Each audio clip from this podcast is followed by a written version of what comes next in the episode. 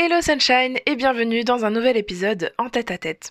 Si tu connais pas encore ce format d'épisode, ce sont des épisodes où on se retrouve toi et moi, en tête à tête comme le nom l'indique, et où je te partage mon expertise sur un sujet qui peut ralentir, bloquer ou faire stagner le développement de ton entreprise, de façon à ce que ce soit actionnable pour toi. Le but, c'est vraiment que tu ressortes de chaque épisode avec une meilleure compréhension du sujet et des actions clés à mettre en place. Aujourd'hui, on parle d'un sujet qui fait partie des hantises principales de la plupart des entrepreneurs, la fameuse clientèle idéale. Alors avant que tu n'enlèves tes écouteurs en hâte pour te laver les oreilles après avoir entendu ces mots maudits, laisse-moi te rassurer, on va y aller tranquillement euh, en passant par le prisme des idées reçues parce qu'il y en a pas mal sur ce sujet. La première et probablement la plus répandue étant que tu dois forcément définir ton client idéal dès le début de ton entreprise, sinon tout est foutu. Alors apportant un peu de nuance à tout ça, je te laisse plonger dans l'épisode.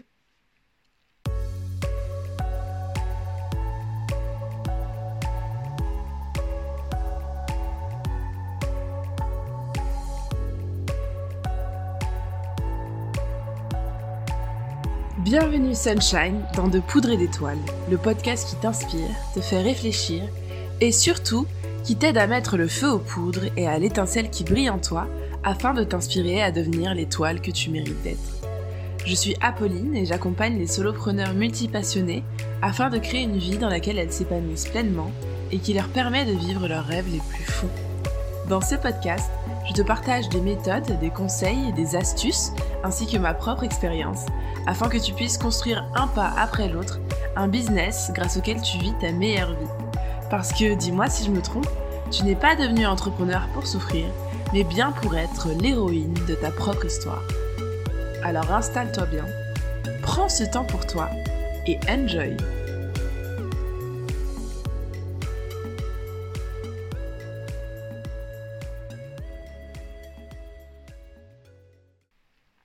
Donc, la première euh, idée reçue, c'est que tu dois avoir un client idéal défini dès le début de ton entreprise. Alors ça, souvent, ça fait bugger pas mal de personnes parce que bah c'est normal en fait d'être dans le flou quand on commence et même plusieurs mois après. Et demander à quelqu'un qui vient juste de se lancer et qui sait même pas encore forcément ce que c'est clairement son activité de définir son client idéal, euh, ça peut être assez difficile. Alors attention, cependant, c'est pas une excuse pour ne pas faire le portrait de son client idéal, euh, parce que tant que tu commences pas à le faire, ce sera difficile de l'affiner, mais c'est juste pour dire que c'est normal euh, qu'au début ce soit pas un exercice facile, c'est normal qu'au début tu aies l'impression qu'il n'y a pas grand chose de concret qui en ressorte, tout ça.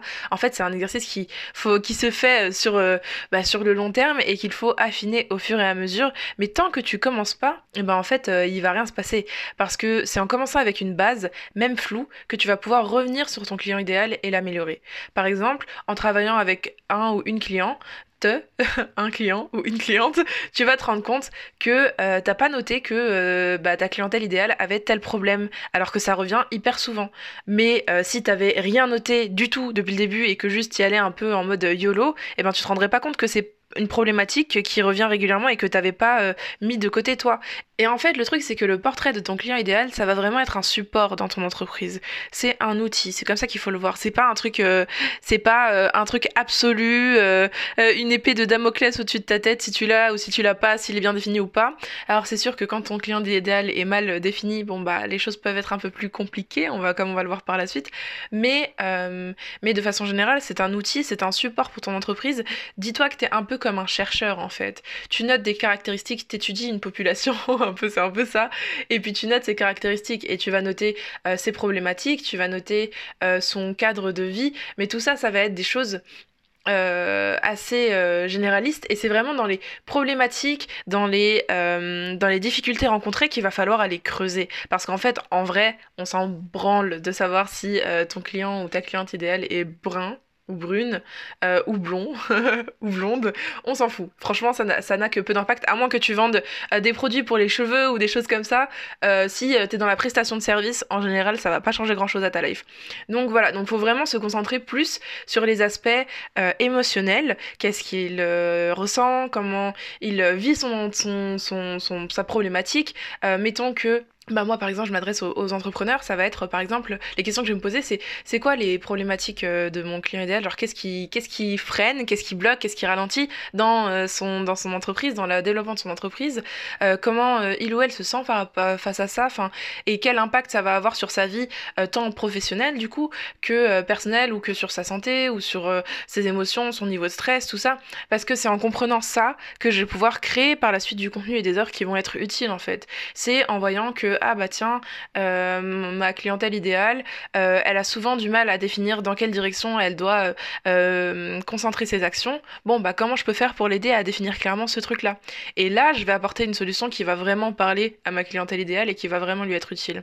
Mais d'un autre côté, j'aurais pas l'idée de faire ça tant que je me serais pas rendu compte que bah, ma clientèle idéale, elle a ce problème-là. Et ça, c'est un autre truc sur lequel on va revenir.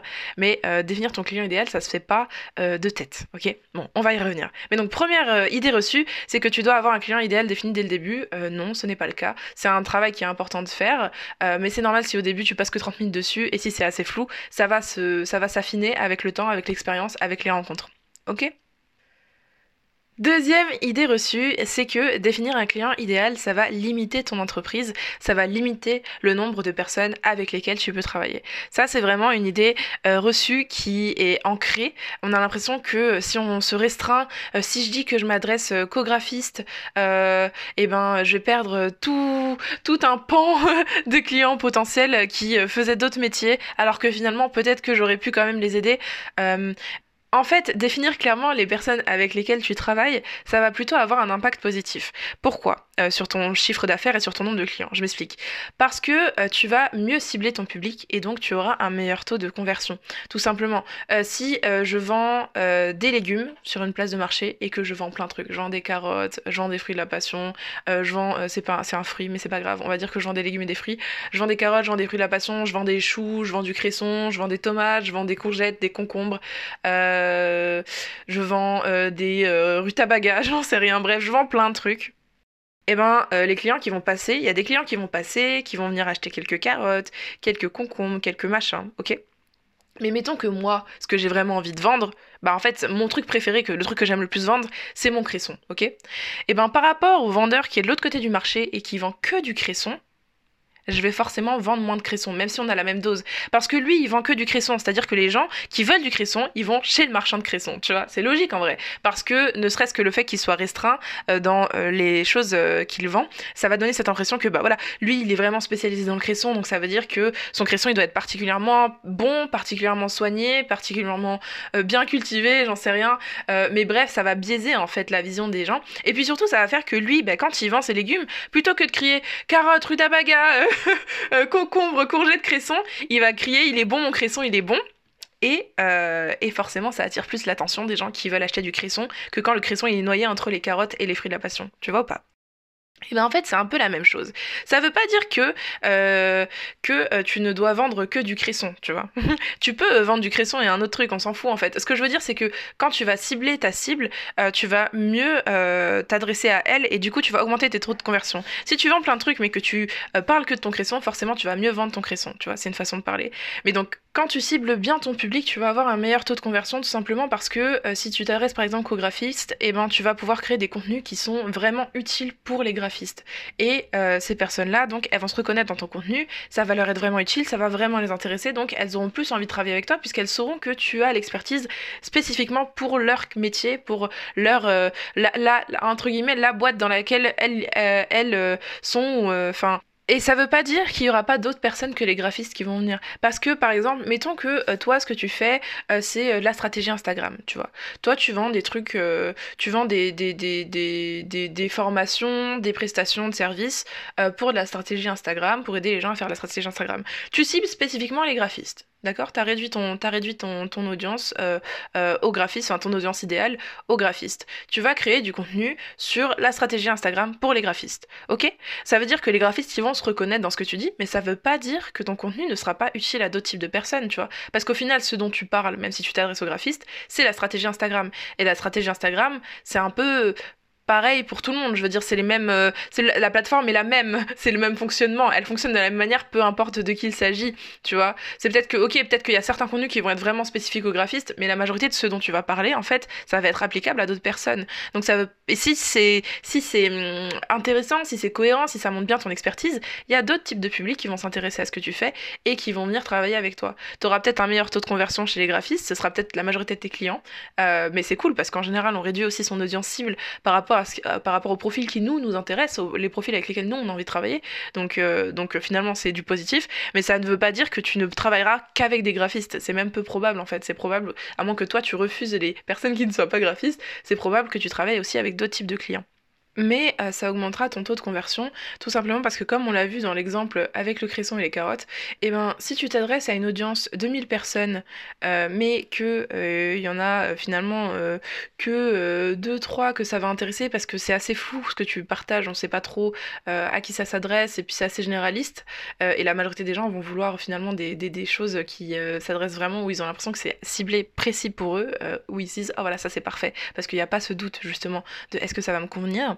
Euh, donc deux personnes sur 1000, euh, bon bah voilà, ça fait deux personnes, même si tu t'es adressé à 1000 personnes. Alors que si tu, tu restreins euh, à une audience plus ciblée, mais 200 personnes par exemple, et eh ben tu feras peut-être 4, 5, 6, 10 conversions. Et là, bah tu t'es peut-être adressé à moins de personnes, mais comme ton taux de conversion il est meilleur, finalement tu as plus de clients. Donc Idée reçue numéro 2, définir un client idéal, ça ne limite pas ton entreprise, ça ne limite pas le nombre de personnes avec lesquelles tu, tu peux travailler, bien au contraire.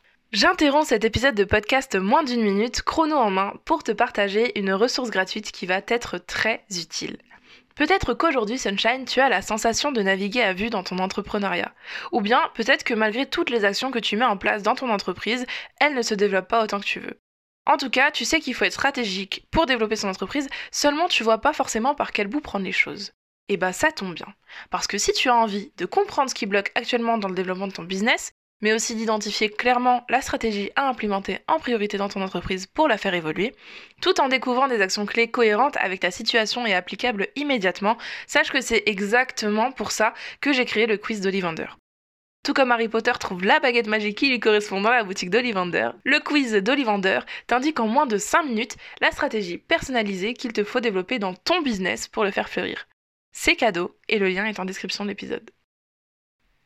La troisième idée reçue, euh, c'est que définir son client idéal, ça tue la créativité. Bah ouais, parce que moi je crée du contenu euh, un peu comme j'en ai envie, tu vois, euh, j'y vais au feeling, je, me réveille le matin, je me dis bon bah voilà, qu'est-ce que j'ai envie d'écrire aujourd'hui? Alors il n'y a rien de mal à y aller un peu au feeling et à créer des contenus qui nous font aussi plaisir, mais il faut se rappeler que dans l'entrepreneuriat, on est là avant tout pour créer du contenu pour nos clients, pour leur montrer qu'on a une expertise et que notre travail est intéressant pour eux et euh, leur montrer qu'ils peuvent nous faire confiance et que c'est avec nous, les convaincre que c'est avec nous qu'il faut travailler. Donc, créer, son, créer ses contenus hum, selon ses envies, euh, c'est un peu remettre tout ça au hasard et euh, c'est bien dommage parce qu'en fait, quand tu as un client idéal qui est défini, eh ben c'est beaucoup plus facile de créer des contenus qui s'adressent à ton client idéal. Souvent quand on crée des, des, des contenus un peu, euh, un peu euh, voilà, au doigt mouillé, euh, c'est parce qu'on sait pas trop ce qu'on doit partager. Et définir un client idéal, on peut avoir l'impression que ça va nous restreindre encore plus et que ça va encore plus tuer notre créativité, mais souvent c'est bien l'inverse parce que c'est beaucoup plus facile d'avoir des idées quand on a une idée de à qui on s'adresse tout simplement.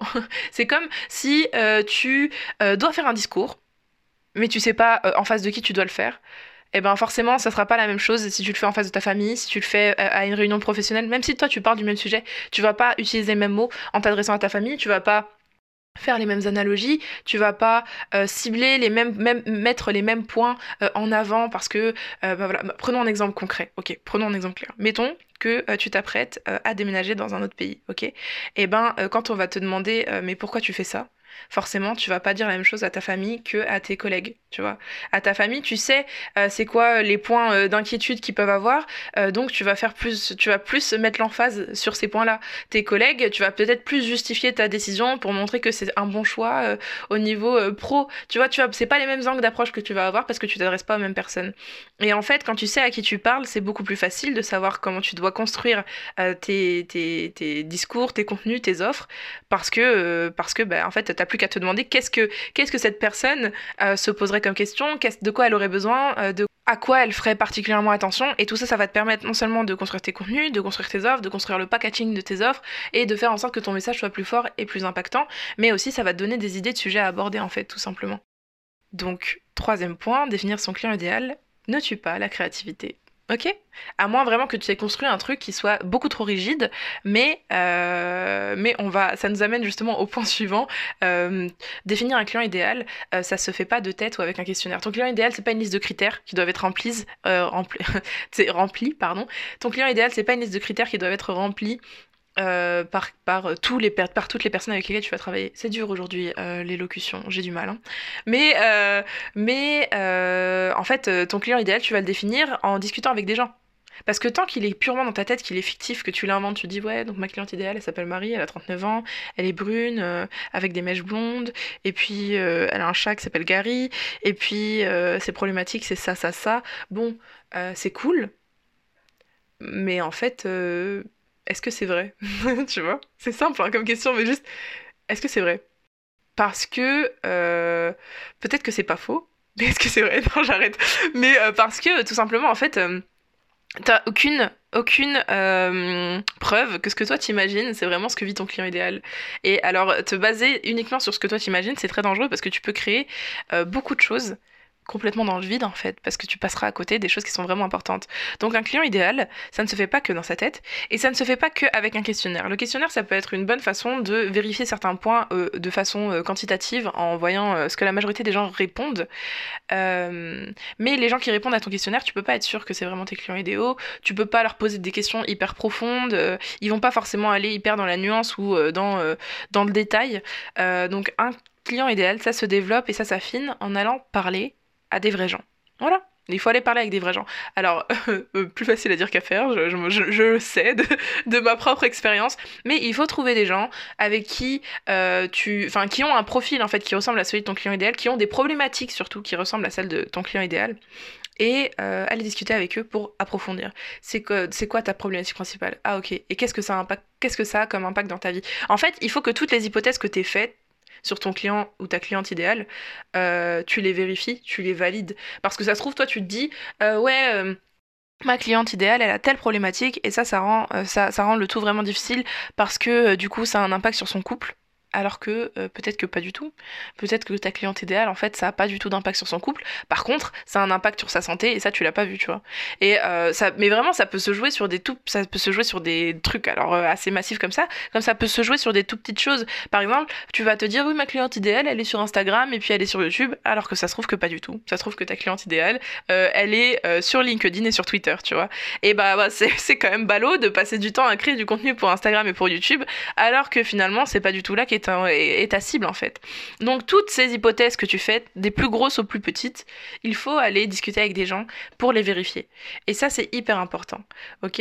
Et c'est en discutant aussi avec ces gens que ça va te donner des idées, et c'est en discutant avec ces gens aussi que tu vas te rendre compte que l'air de rien, au sein de ton portrait de client idéal, il y a quand même beaucoup de variations.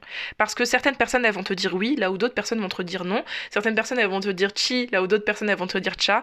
Et en fait, c'est normal aussi. Ce qu'il faut, c'est regrouper les caractéristiques communes et après, pour ce qui est des variations, bon bah c'est la vie, on est tous humains, on est tous différents. Et c'est ça que je dis, c'est de ça dont je parlais quand je dis que ça lie euh, à ce que je disais à la fin du point précédent.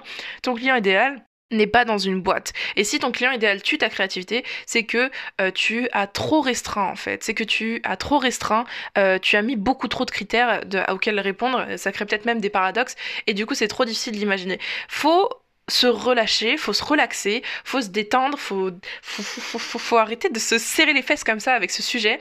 Euh, c'est un sujet qui est important certes, mais en fait ton client idéal, définir son client idéal, ça doit être aussi peu stressant que de se dire que tu vas avoir une conversation avec quelqu'un. Alors il y a des gens qui ont de l'anxiété quand il s'agit de parler avec des gens, c'est un cas particulier, mais ce que je veux dire c'est que de façon générale, quand tu imagines ton client idéal, plutôt que d'être une, sorte de, de, vague d'anxiété qui te submerge, ça devrait être juste, ok, en fait, euh, avec qui j'ai envie de discuter, avec qui j'ai envie de partager mes offres et mon expertise, tu vois, et euh, comment je peux faire pour trouver cette personne. C'est tout en fait. C'est comme quand tu cherches à te faire des potes. C'est la même chose, mais version business un peu, tu vois. Quand tu cherches à te faire des potes, t'as des critères. Tu veux pas que ce soit des personnes euh, qui parlent dans le dos des gens. Peut-être, hein. En tout cas, c'est mes critères.